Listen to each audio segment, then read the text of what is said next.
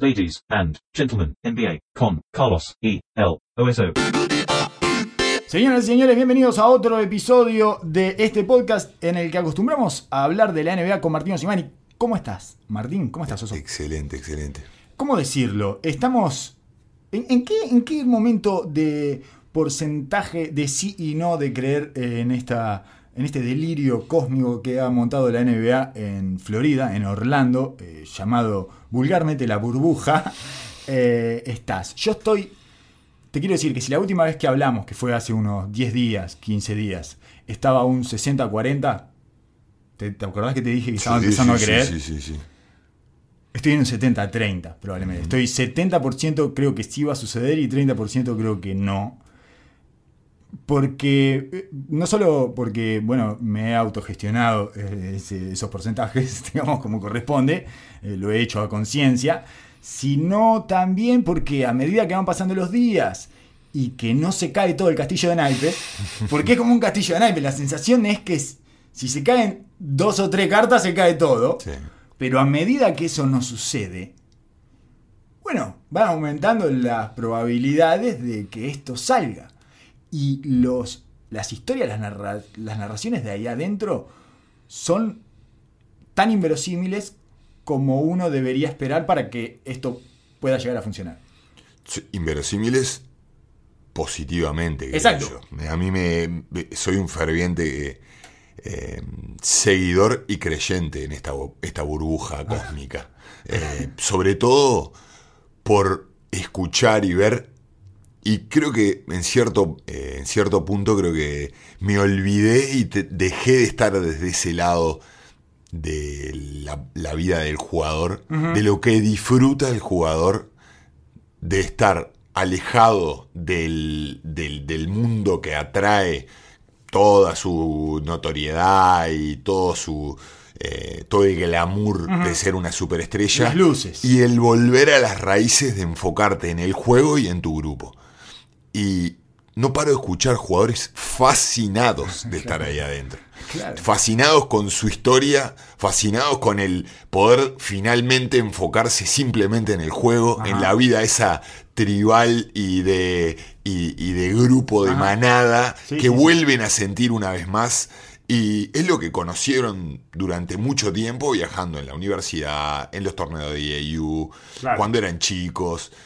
Y eso tiene un, un porcentaje altamente gratifi- gratificante para el deportista. Es un espíritu olímpico. Era lo que contaba eh, Manu Ginóbili alguna vez de sus eh, concurrencias a los Juegos Olímpicos, que decía era una experiencia completamente diferente a todas las demás y que a él lo refrescaba, a él lo oxigenaba porque estaba en una especie de campamento perpetuo eh, lleno de atletas de elite y era algo que no se daba habitualmente en ningún lado y que se perdía un poco con el profesionalismo. O sea, es sacarle toda la parte de la industria profesional y devolverlo un poco a esa cuestión más eh, tribal, vos lo decías, y, también eh, infantil, ¿no? viscerales. Es- De- claro. Eso es con- contactarte otra vez con esa, es- esa parte de vos de, de ellos se o parecen sentirse hombres de negocios más, allá, más allá de ser un deportista. Bueno, y esto sí. los conecta otra vez con esa parte de la competencia nata y pura, e inclusive el hecho de jugar sin, sin gente. Si bien todos se muestran ciertamente incómodos, creo que una vez que arranque la competencia va a sacar una ferocidad y va a estar va a ser altamente entretenido. El otro día escuchaba al, a quién era, a, creo que era a Locke, Locke eh, de Lockton, Sí. eh, que es el, el narrador de Utah Ajá. y que tiene una especie de cadena de podcast bastante recomendable, de hecho, que se llama Locked On, eh, dependiendo de cada uno de las franquicias, tiene en cada estado, digamos, Sí. con especialistas y eso. Y lo escuchaba decir que para él iba a ser un nivel de competencia... eh, él, él era- él pensaba exactamente lo contrario a lo que pensaba la mayoría, que esto iba a tener un nivel, que iban a ver el mejor básquetbol de sus vidas. Sí, yo estoy. Que después de las primeras dos semanas, que van a estar todos pateando la pelota, obviamente, por una situación eh, eh, muy lógica y evidente, que es que hace cuatro, se pasaron tres meses sin tocar eh, una pelota y sin tirar al aro, que es algo inusual en las carreras, en las vidas de esta gente, que después de que agarren el ritmo de básquetbol, eh, se van a, van a- se va a poder ver el mejor básquetbol de, de- de lo que se pueda esperar en términos de competencia y nivel. No sé cómo se va a poder transmitir eso a través de la tele y de la, y de la manera de verlo, cuál va a ser la experiencia Ajá. del que lo ve.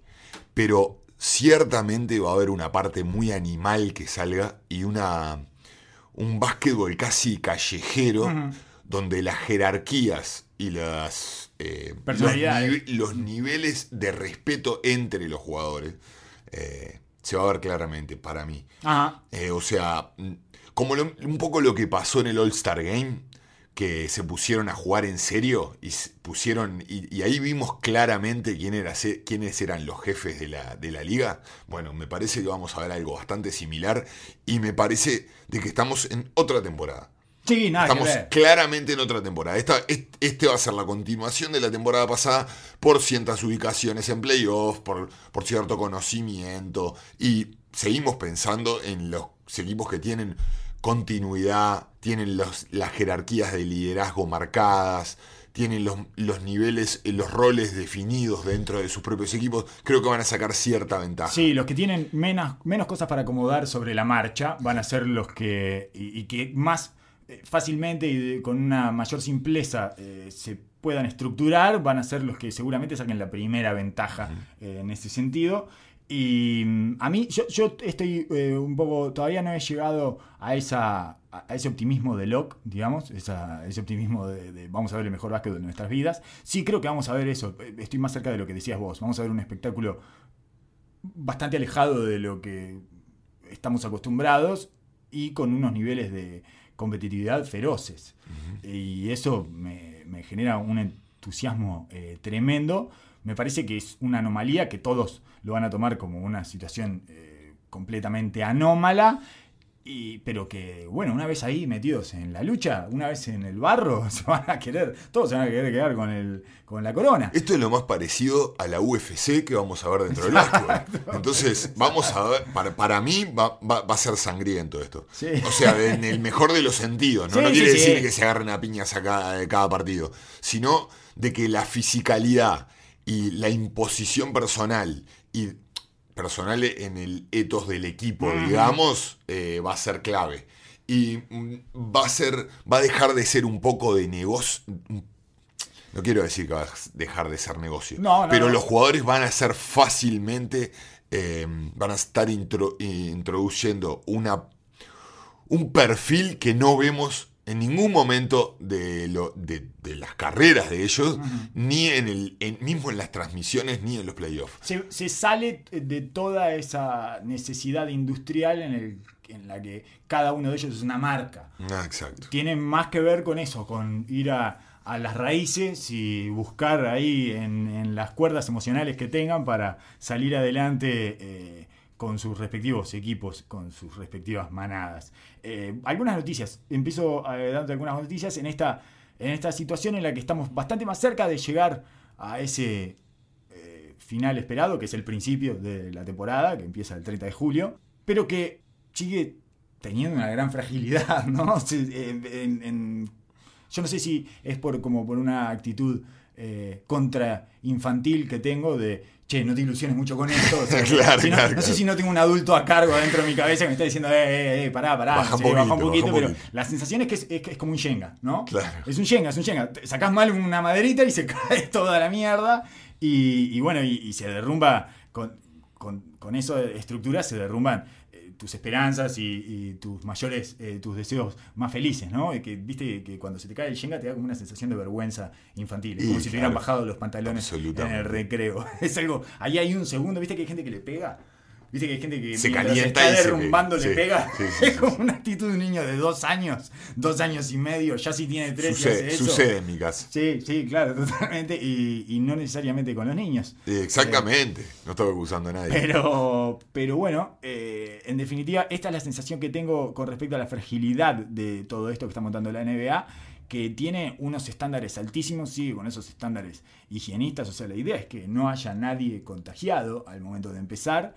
Y bueno, no están tan, tan, tan lejos. Vamos a con algunas noticias eh, acerca de esto se suceden noticias cotidianamente, así que vamos a poner un poco a, punto la situación. Repasemos, eh, Zion acaba de salir de la burbuja, por ejemplo, Zion Williamson, se acaba de ir porque tiene unos temas familiares, no sé qué, de salud, alguna, algún familiar directo, y entonces salió y la situación es, eh, bueno, completamente ridícula como veníamos hablando, tiene que o se, o se hace test diarios, y en caso de que se haga test diarios mientras no esté, se reduce a su vuelta la cuarentena a cuatro días.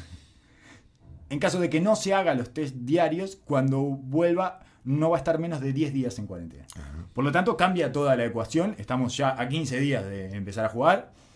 Y si bien uno calcula que se va a estar haciendo test diarios eh, ante esta situación afuera de la burbuja, eh, de cualquier manera desestabiliza un equipo que ya era de los que tiene muchas piezas para acomodar en los diferentes casilleros y ya le había costado el inicio de la temporada eh, y no tiene margen de maniobra tampoco, ¿no? Son ocho partidos y tienen que descontar, tienen que quedar arriba. El problema no es tanto descontar con Memphis, que en este momento están a tres y medio de Memphis, sino no quedar abajo de Portland, de Sacramento y de alguno más San Antonio, que también están peleando con ellos más o menos en la misma situación, entran más o menos todos con los mismos puntos.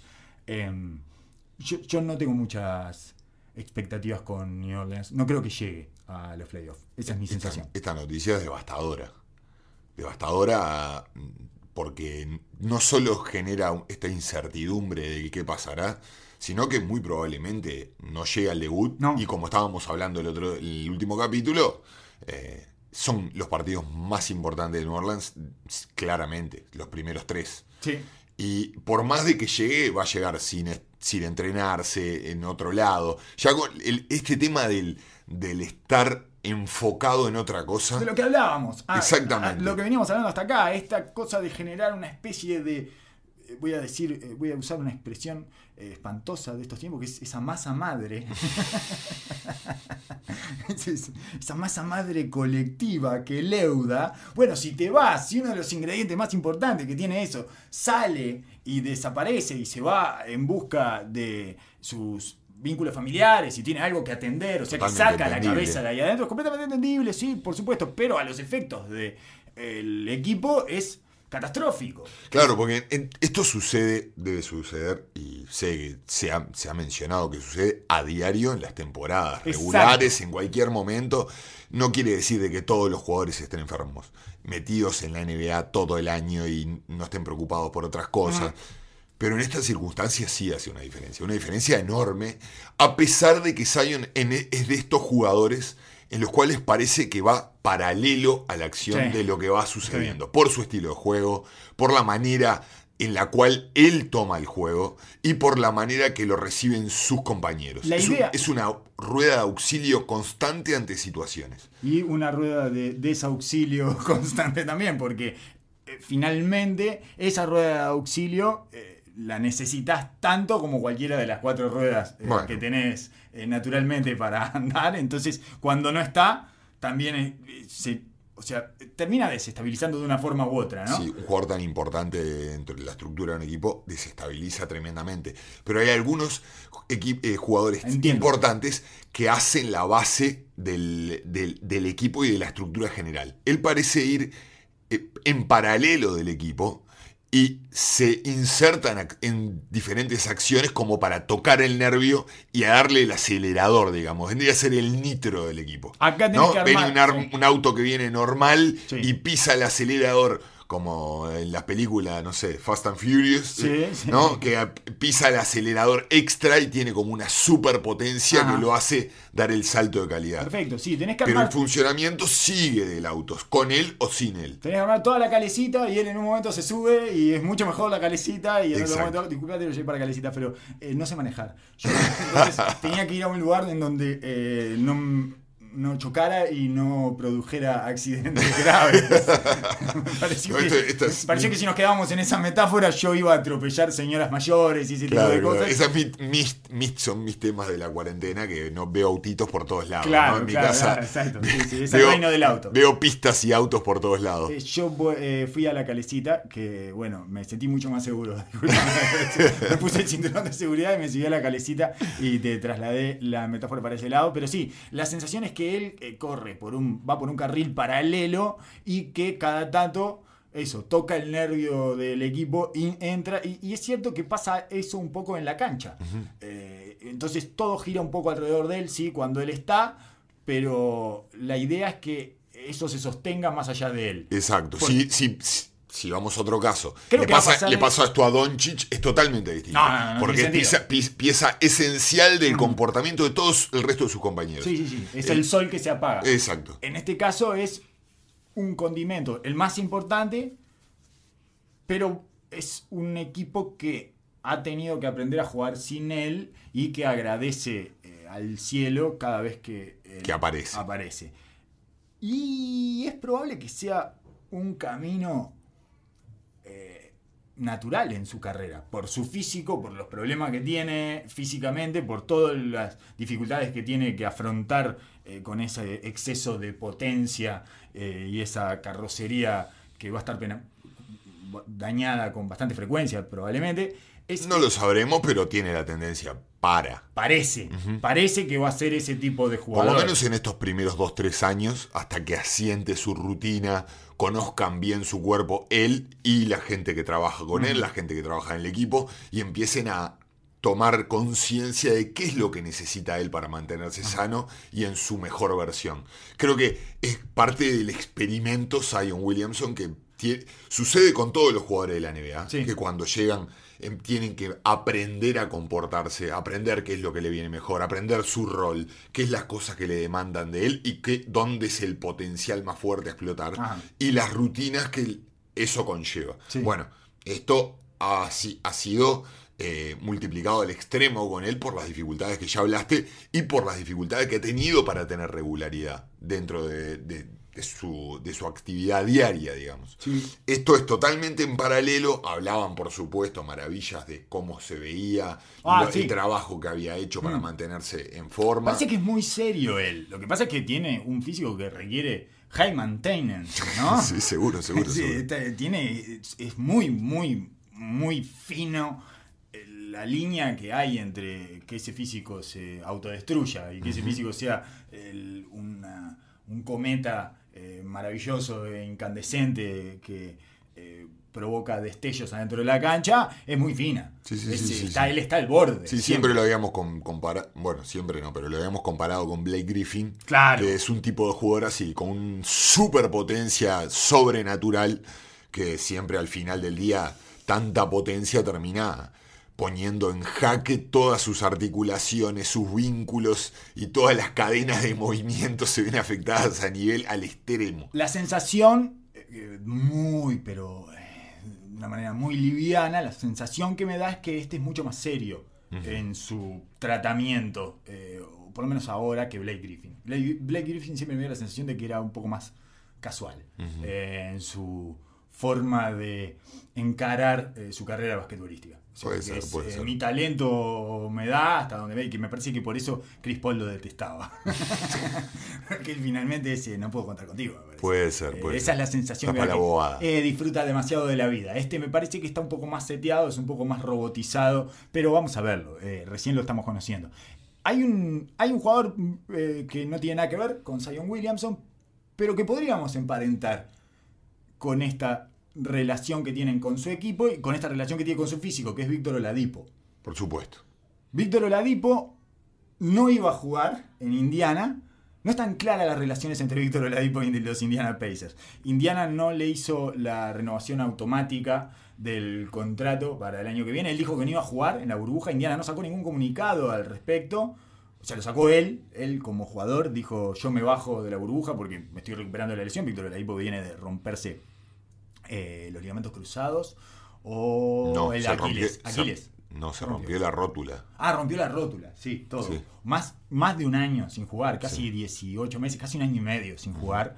Creo que fue el tendón rotuliano, Está bien. la rótula. Pero es entendible, están en ese punto clave de la negociación entre un equipo que había puesto todo para ese jugador y en el momento clave él se rompe y no tiene clara la- el, el La evolución. panor- el panorama futuro y para él lo mismo, al ser un jugador que, y al igual que Zion, es un tipo eh, súper recontraatlético y que depende muchísimo de él, Exacto. de eso.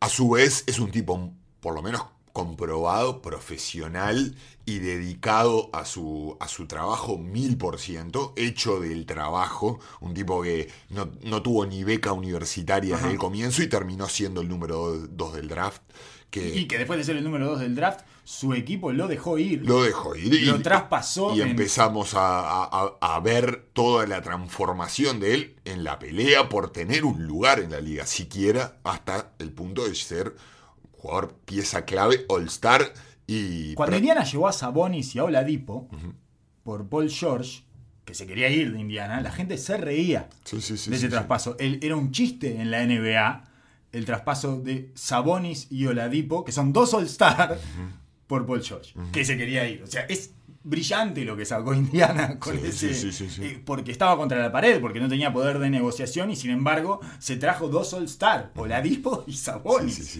Y entonces, eh, esa es, es, es un tipo, es un underdog. eh, Absolutamente, Oladipo. 100% y un underdog sumamente orgulloso de ser un underdog, que pelea por estar dentro de la elite, pero con orgullo, sabiéndose underdog y respetando esa condición, abrazando ese rol. Eh, pero también, al igual que Zion, es un jugador en el cual su equipo aprendió a convivir sin él y lo hizo de buena manera. Demasiado bien, Y capaz. quizás, quizás. demasiado bien. Quizás. eh, porque es, es- es- genera ese tipo de contradicciones.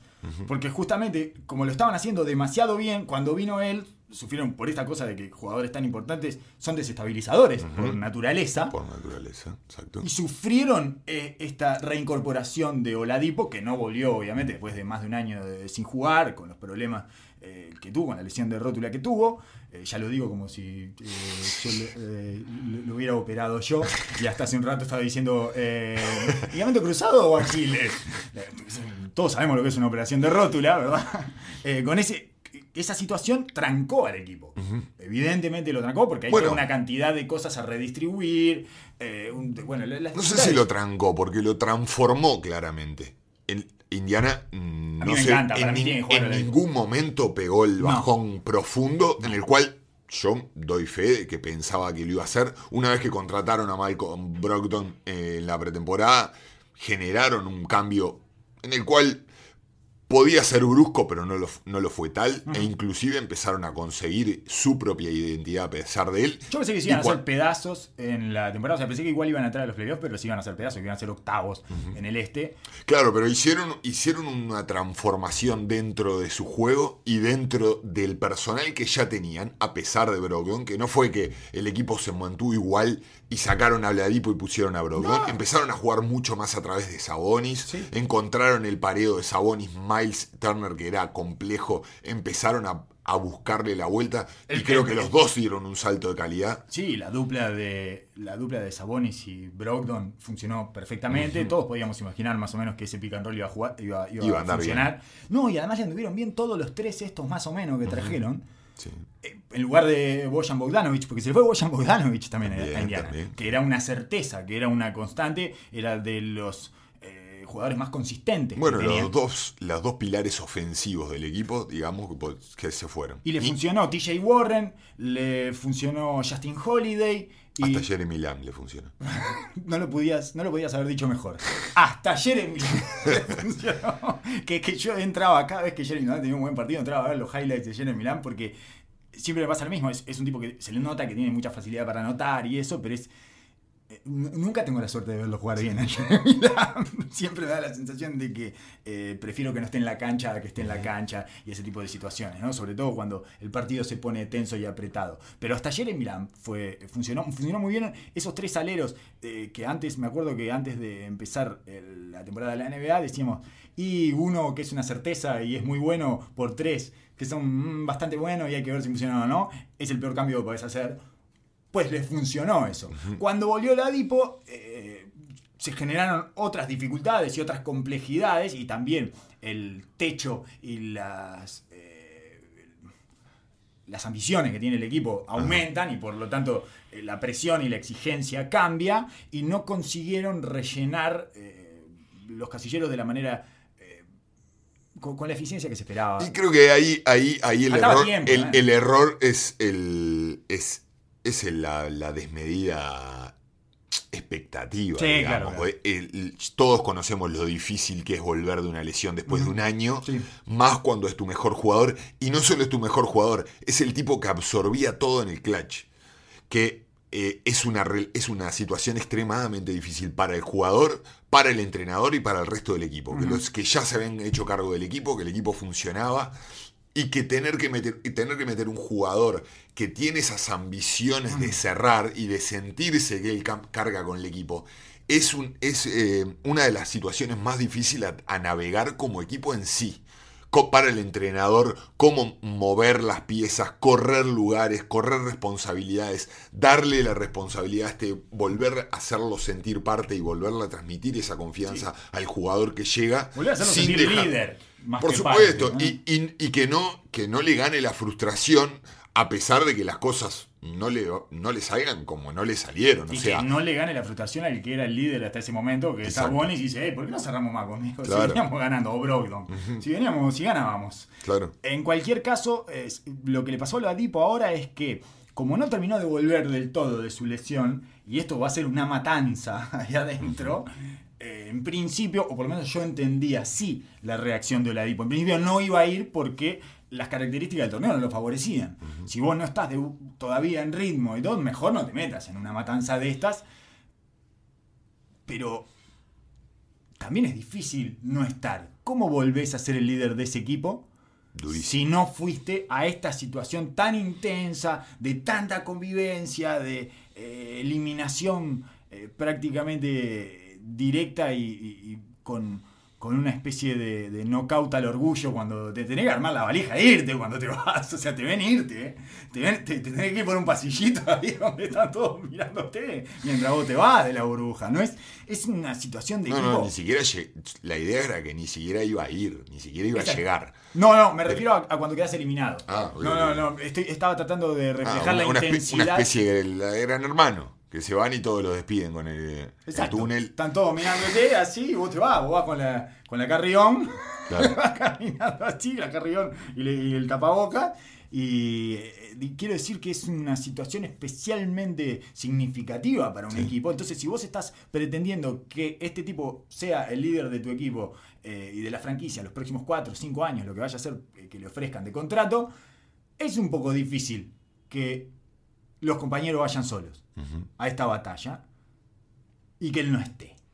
Entonces se encuentran, me parece, en una intríngulis ahí, en una situación bastante complicada. Me parece que Indiana, ahora eh, pensándolo a la distancia, me parece que Indiana no sacó ningún comunicado, o sea, no se apropió. Porque cuando recién salió el comunicado de la EPO, lo primero, mi primera reacción fue: ¿por qué Indiana no se apropió de esa decisión? ¿Por qué Indiana no dice es una decisión que tomamos nosotros? Porque si no, parece que él no estuviera yendo. Por lo tanto, aumenta la. Las intrigas internas y externas y todo, o sea, aumenta el ruido, ¿no? Quizás porque él ya había jugado, ya hacía un tiempo que había jugado, él proclamaba estar bien, y sonaría extraño de que Indiana, ante estas circunstancias, tomara, el, el- tomara la iniciativa y lo sacara de, de cuajo cuando es un equipo que si bien no, es, no tiene aspiración de, de campeonato, es un equipo que da pelea Es peligroso. es peligroso. Quizás dej- dejaron a, al ser una, una situación tan grave a futuro, de, quisieron darle el espacio a él a que él decida Sí. libremente.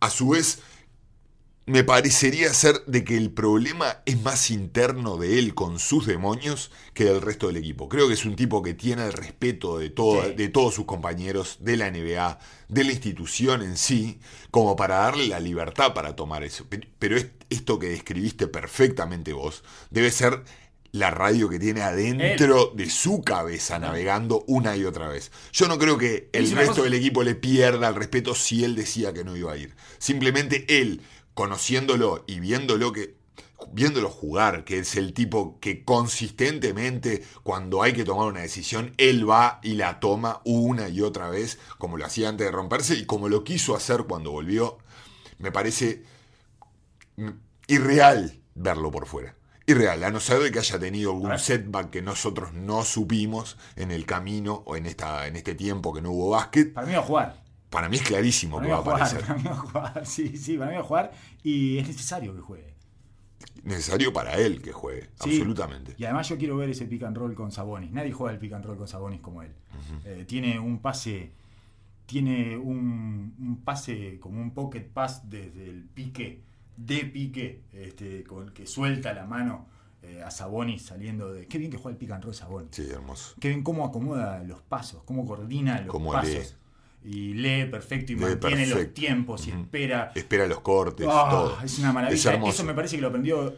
Bueno, no sé, es una fantasía que tengo, pero quizás lo haya aprendido un poco del básquetbol europeo. Probablemente. Se trabaja mucho el pick and roll, quizás viendo eh, algunos, algunos jugadores eh, como Splitter, no sé, ese tipo de jugadores que había en el básquetbol europeo, después se fueron a la NBA también. Él estuvo en Gonzaga. o sea, él hizo toda la escuela posible del básquetbol. Sí. Hizo básquetbol europeo, universidad y NBA. Sí, sí, por eso siempre, Y además tiene- siempre confiamos en, en- en las armas que le podía dar ofensivamente un equipo. Siempre la cuestión con Saboni siempre ha sido ese, esa debilidad que puede encontrar del otro lado cuando queda pareado en esa situación media, como que queda chico y Sí. lento para defender un 5 y este ser este nuevo 5 de small ball o si queda de 4 medio pesado y en ese, en ese problema que tienen ahora los equipos que juegan con dos grandes puros. Sí. Pero me parece que este tema, este tema para cerrar a Oledipo, Oladipo le creo que le va a hacer muy bien a él mismo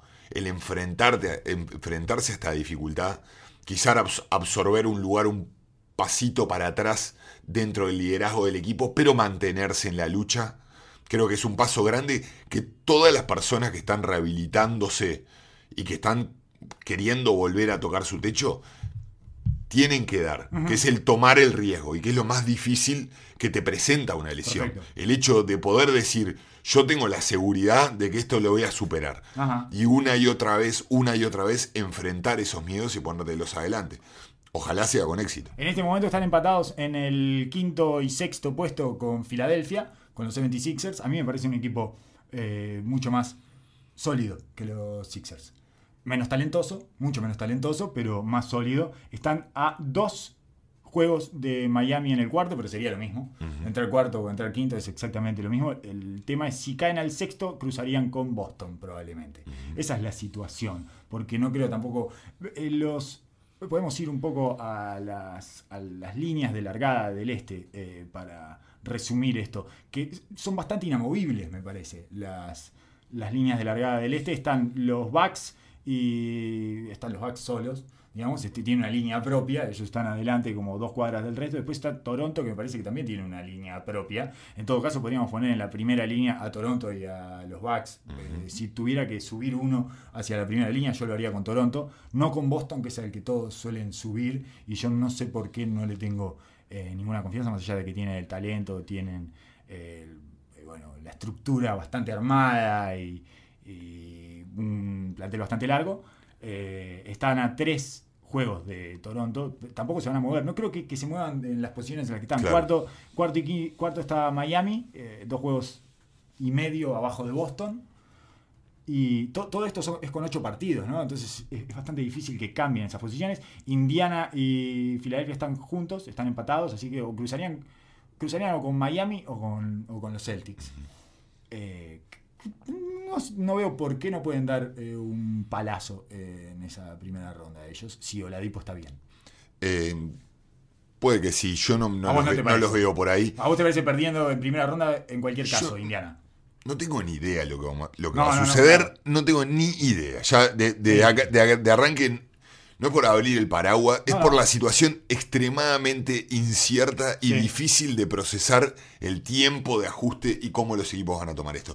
Mi, de- mi- mi sensación más profunda es de que los equipos que apabullen físicamente van a sacar tremenda ventaja en esta, Eso sí. en esta, en esta competencia. Sí. Lo veo más básquet callejero, básquet de una noche, de me ilumino una noche, y los problemas que tenían antes en, en- en el funcionamiento, generalmente los equipos más inmaduros, que tienen tendencia a aburrirse, a desconcentrarse, a irse con las luces, ese tipo de, de- de- de- de equipo creo que se ve favorecido si tiene una mayor cantidad de talento en su roster. Bien, entonces te parece, eh, todo eso que estás describiendo me parece que favorece a los Philadelphia 76ers. Exactamente, sí, sí, sí.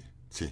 Eh, mirá, yo no, no tengo ninguna fe en los Philadelphia 76ers, pero por, eh, por definición. O sea, porque no, no me puedo olvidar de todo lo que he visto hasta acá. Claro. Eh, pero eh, siempre un, un equipo que tenga a Embiid y que tenga a Al Horford, me parece que hay que respetarlo. Me imagino un equipo gigante con esperanza renovada, saliendo a morder y a comer y a pasar por arriba físicamente a otro.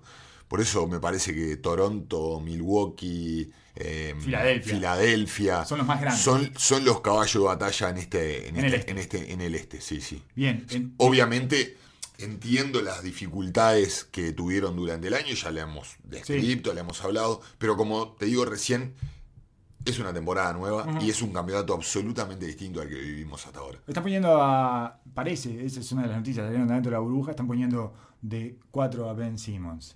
Eh, finalmente. Eh, eso es lo que eh, tiene que poner a, a Milton eh, Shake. No me acuerdo cómo se llamaba. Shake Milton. Yo lo digo al revés. Milkshake Ton. Eh, a Milton, Milton Shake, Shake Milton. Este, de base, que es un jugador que eh, no es malo, pero es medio raro, ¿no? Cerrar con, con- O sea, no tiene base. Básicamente. ¿no? Es rarísimo. la- Sí, sí, pero eh, mira. esa noticia cuando la leí me pareció Ya a esta altura- altamente extraña. Claro, a esta altura, eh, que no vas a tener tiempo para acomodarte a nada, ni ya me, me resulta muy me resulta muy raro y además otra vez entramos en este me parece que, que Brett Brown tomó las cosas donde las dejó, que fue el camino del irrespeto a Al Horford. ¿Por por qué si reseteás no pones al Horford de vuelta, de primera, y te olvidás de eso de eh, pedirle al Horford que sea... Que sacrifique, Sí, que claro, sacrifique, claro. que sea un- No, ¿No? darle la máquina del liderazgo de un equipo que necesita a gritos liderazgo. un líder maduro. Me parece que en estas circunstancias beneficiaría a todos, pero bueno, me parece que eh, no va a ser el caso. En fin, eh, todo lo empezaremos a ver una vez que estén los jugadores en la cancha y que los equipos empiecen a jugar entre sí. Para mí la primera línea del este son los Bucks y los Raptors. Eh, sigue teniendo una tiene una ventaja los Bucks, obviamente, porque tienen a Giannis. y, y me parece que Giannis va a tratar de devorárselos a todos. O sea, Giannis me parece que se va a dormir pensando en cómo se va a almorzar a todos al otro día. Esa es la, mindset que tiene en este momento. Después, la segunda línea del este para mí son eh, para mí es Boston solo o si tuviera que bajar a uno de la primera línea serían los Raptors y estarían solo los Bucks ahí. Y después la tercera línea es Miami, Indiana y los Sixers. Pero podría subir tranquilamente a los Sixers a la segunda línea. Eh, estoy muy influenciable. ¿Cuál de estos tres, de Miami, Indiana y los Sixers, o bueno, de ¿cuál de todos estos te parece que puede pegar el salto eh, como retador, digamos? A llegar a, la línea de los Bucks y los Raptors. Filadelfia. Yo lo veo Filadelfia. sí. Filadelfia, Filadelfia es tu equipo. Bien. Eh, yo no tengo, no tengo ninguno de esos. eh, no, no, no, no sé. Me parece que, que uno de los que más se beneficia con este formato es Indiana porque tiene todo muy claro. No tiene que integrar Oladipo, que es una dificultad. Pero eh, si Oladipo está bien, se van a acomodar las piezas muy rápido y, y no tiene ningún tipo de presión, además, eh, ahí adentro. Sí, Pero- puede ser. Pero no sé. Eh, Puede ser, sí, claro, eh, claro que puede ser. eh, y son largos, tienen un que- equipo largo además. Es, es- Mm. eh, tienen, tienen dos pivots, eh, por, por, digamos, tienen dos grandes eh, estrellas, por decirlo de alguna manera. Si bien eh, uno de ellos no ha evolucionado lo suficiente, eh, por supuesto me estoy refiriendo al que no es Sabonis. ¿Cómo se Ah, llama? Tain- Turner. Ah, a Turner, a Turner, a Miles Turner. Eh, que, bueno, no, tiene, tiene algunas dificultades, digamos. eh, sobre todo en ataque y con la pelota Yo creo que Indi-. Indiana era un equipo que se nutría muchísimo de su, de su localía, Ah, al, igual, al igual que Miami. Está bien. Y creo que Filadelfia lo que tiene de positivo es de que sus líderes, eh, quizás su, su talón de Aquiles era su falta de concentración y foco. El aburrimiento de la temporada regular, Sí, sí. la- el de estar disperso una y otra vez. Creo que si Embiid y Simmons están dentro de la burbuja, enfocados en el básquetbol, con poca excusa para sacar y salir mirar para el costado, con no tener que estar mirando a la tribuna y bobeando con la tribuna y, con, y con los vaivenes emocionales que eso conlleva, puede ser peligrosísimo. Uno de los factores que más me cuesta ver y que lo he sentido una y otra vez cuando jugábamos nosotros los torneos, los, famosos torneos FIBA, sí. es el arbitraje. Y eso para los equipos físicos, grandes, el hecho de sentir el contacto una y otra vez contra los jugadores extremadamente físicos, Todos los días. todos los días ver cómo lo golpean, ver cómo reciben.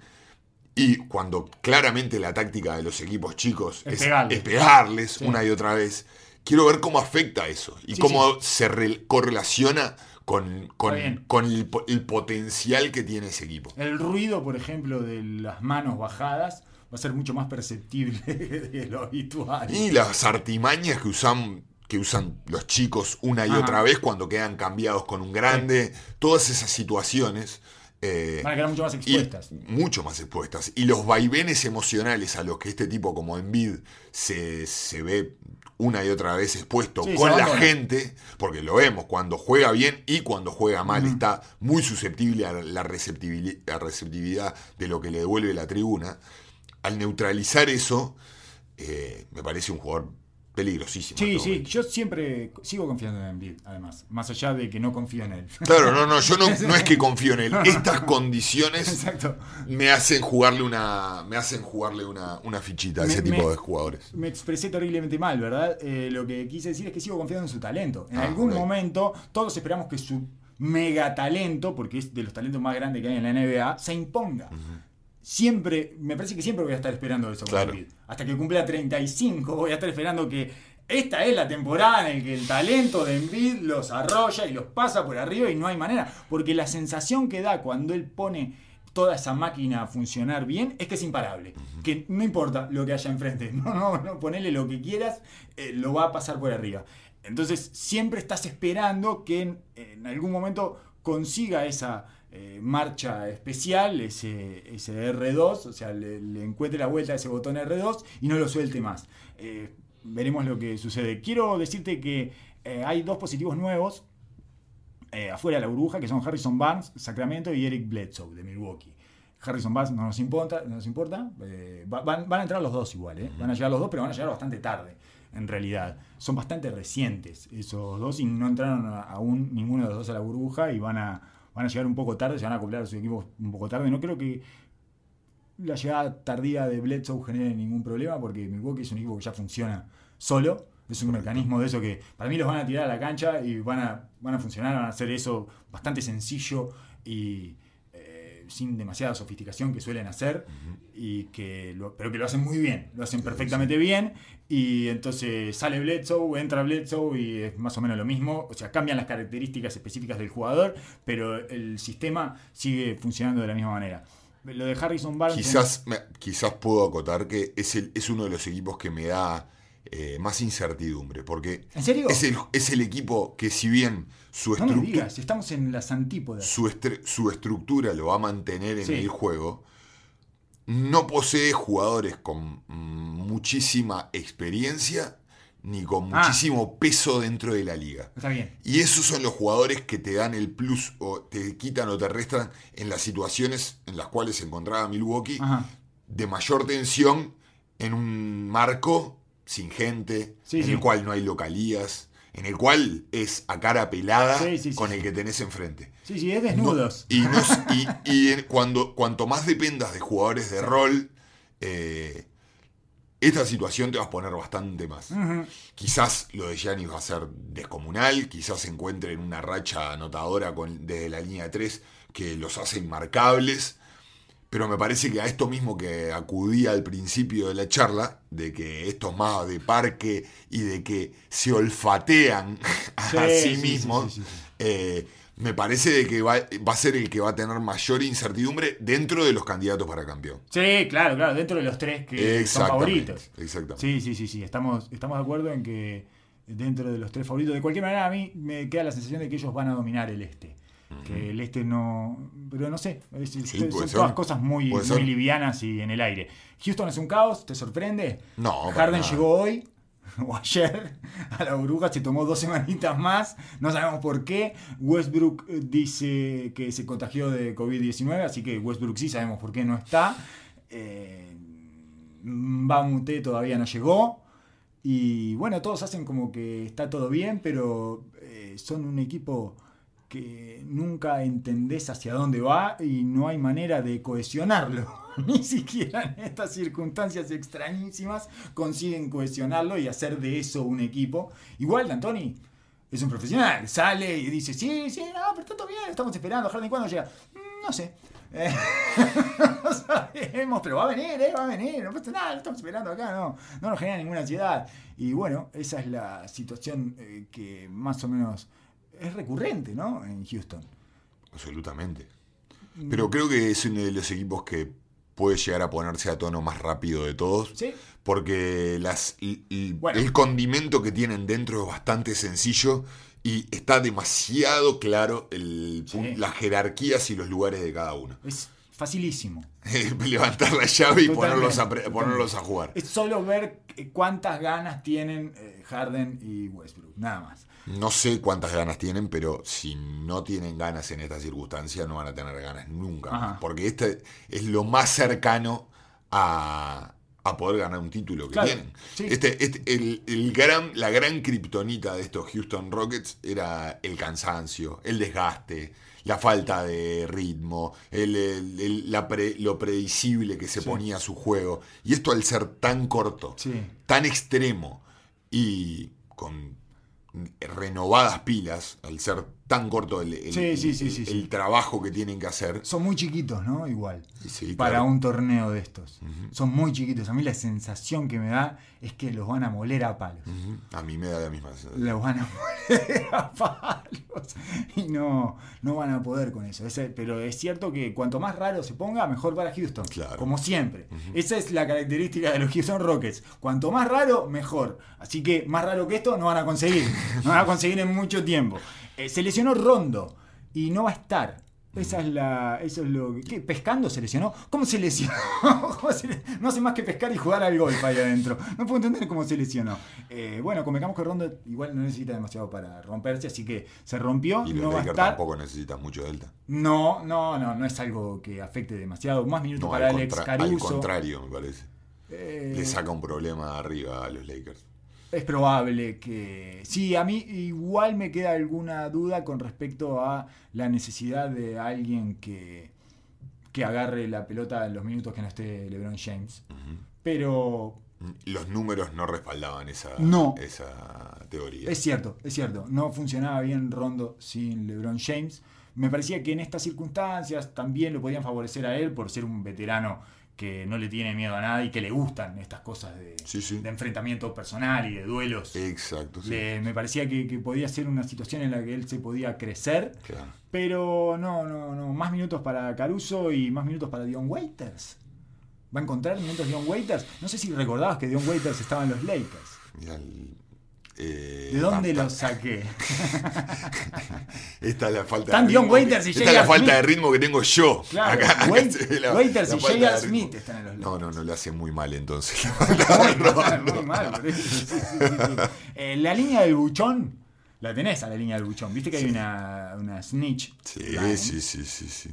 Bueno, parece que se recibieron este, buchoneadas, de, me, me imagino que es el staff, que son, es el personal de ahí, de la burbuja de Orlando, que puede llamar, es anónimo, y adivina a quién apuntaron. Dwight Howard. Dwight Howard. Eh, Me parece Contame tremendamente todo, esperable. parece que se anda paseando sin tapabocas. Ah, qué belleza. Que además, viste que la sonrisa de Dwight Howard la ves. No puede parar de sonreír. Sí, él, sí, él sí, es goofy. No, puede, no puede Debe estar aparte en la gloria. haciendo Él todo. en Disney. Subiéndose a todos Él los juegos. Disney subiéndose debe a todos los estar- juegos, totalmente. Y además me parece que era obvio, no solo porque es Dwight Howard y porque inevitablemente iba a romper las reglas de manera infantil, como Ajá. le pasó a, a Richard Holmes, a Richard Holmes, Ajá. que salió a buscar demasiado lejos un delivery y ahora está confinado, le tiene 10 días más de cuarentena, que viene de grande. Saliste demasiado lejos a buscar el delivery. Es Claro. lo mismo que haces Lo en mismo pick que haces en el step. Te fuiste, te fuiste hasta la mitad de la cancha y no volviste. Yo me imagino a, a- ¿Quién es el director técnico de Sacramento? Que ya me olvidé. No, bueno, no sé. Eh, Luke Walton. eh, A Luke Walton diciéndole, ¿ves? ¿Ves? ¿Ves que no tenés que salir tan lejos? No salgas tan lejos, no salgas tan Quédate lejos. adentro de la pintura. Te digo, siempre salí dos pasos más de lo necesario. Bueno, salió dos pasos más de lo necesario a buscar el delivery y se comió 10 días adentro. Eh, Pero es de grande, es bien de grande, que, porque yo creo que todos están rompiendo las reglas, porque es imposible sostenerlas. Pero al, al grande se lo ve más fácilmente. Sí. Eh, queda expuesto. queda expuesto. Queda expuesto de nada. Y Howard además debe tener, todavía debe tener ahí gente en Orlando que lo odia. Y Debe haber gente en Orlando que, que sigue teniendo el rencor a Howard, así que bueno, se comió la línea del buchón y parece que ya le dieron un par de warnings. Sí, en cualquier momento se come doble hisopado. Yo no sé qué es lo que pasa cuando, cuando acumulas la cantidad de warnings eh, límite. No sé qué, qué pasa cuando pasas ese límite, no tengo idea, porque hay una cantidad, el protocolo, viste que eran 120 páginas. Sí, sí, sí. No lo leyó nadie. No, nadie. Eh, los Nets armaron su equipo homenaje, eso no sé si te enteraste. Sí, Está- es. mm, son lo- eh, eh, están los Nets, y, que es un equipo, un equipo de gira de Jamal Crawford y Lance eh, Thomas Ma- Michael ahora. Beasley. Michael Beasley que dio positivo otra vez, así que no Obviamente. va a estar. Ah, dio positivo. Sí, dio más que Pero dio positivo que COVID o Sí, de COVID, de marihuana. COVID, Ah, de COVID, de dio COVID. positivo todo. Sí, todo, sí, lo- sí. todo- Todos los exámenes que le hacen todos los test le haces cualquier test, embarazo y le da positivo. todo, todo da positivo, Michael Beasley. Qué maravilla, qué maravilla. Creo que ya dio positivo a todos. Era el único que le faltaba. Dio positivo cocaína, dio positivo marihuana y ahora dio positivo COVID.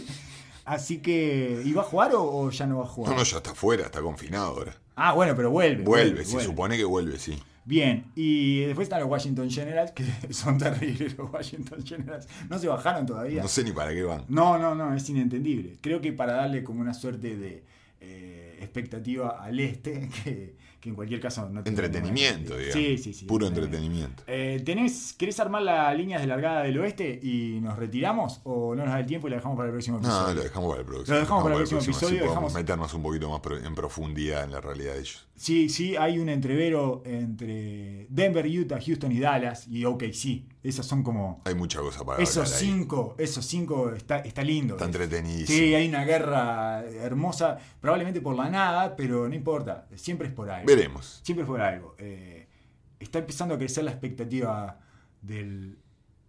de. de la. ¿Cómo decirlo? De la demostración Doncic. No empezaste a ver artículos y eso. ¿Y qué pasa si Doncic Eh. los atiende a todos? Eh, porque es un poco. Es un poco el Fortnite esto. Queda uno solo. Son todos en una isla y queda uno solo. Y él es muy bueno jugando al Fortnite. Sí, sí, sí. Él gana a menudo en el Fortnite. Y bueno, los va eliminando, los va sacando a todos. Con Pim, una sonrisita. pim. Sí, los despide. Los despide con un corazoncito. Eh, bueno, no sé, hablaremos de eso el próximo episodio. Dejémonos algunos temas para tratar más adelante. Estamos cada vez más cerca de la burbuja. Muchas gracias por haber llegado hasta acá. Será hasta la que viene. Dubcast. Dubcast. Dubcast. Dubcast. Comfort the arbitrary dad.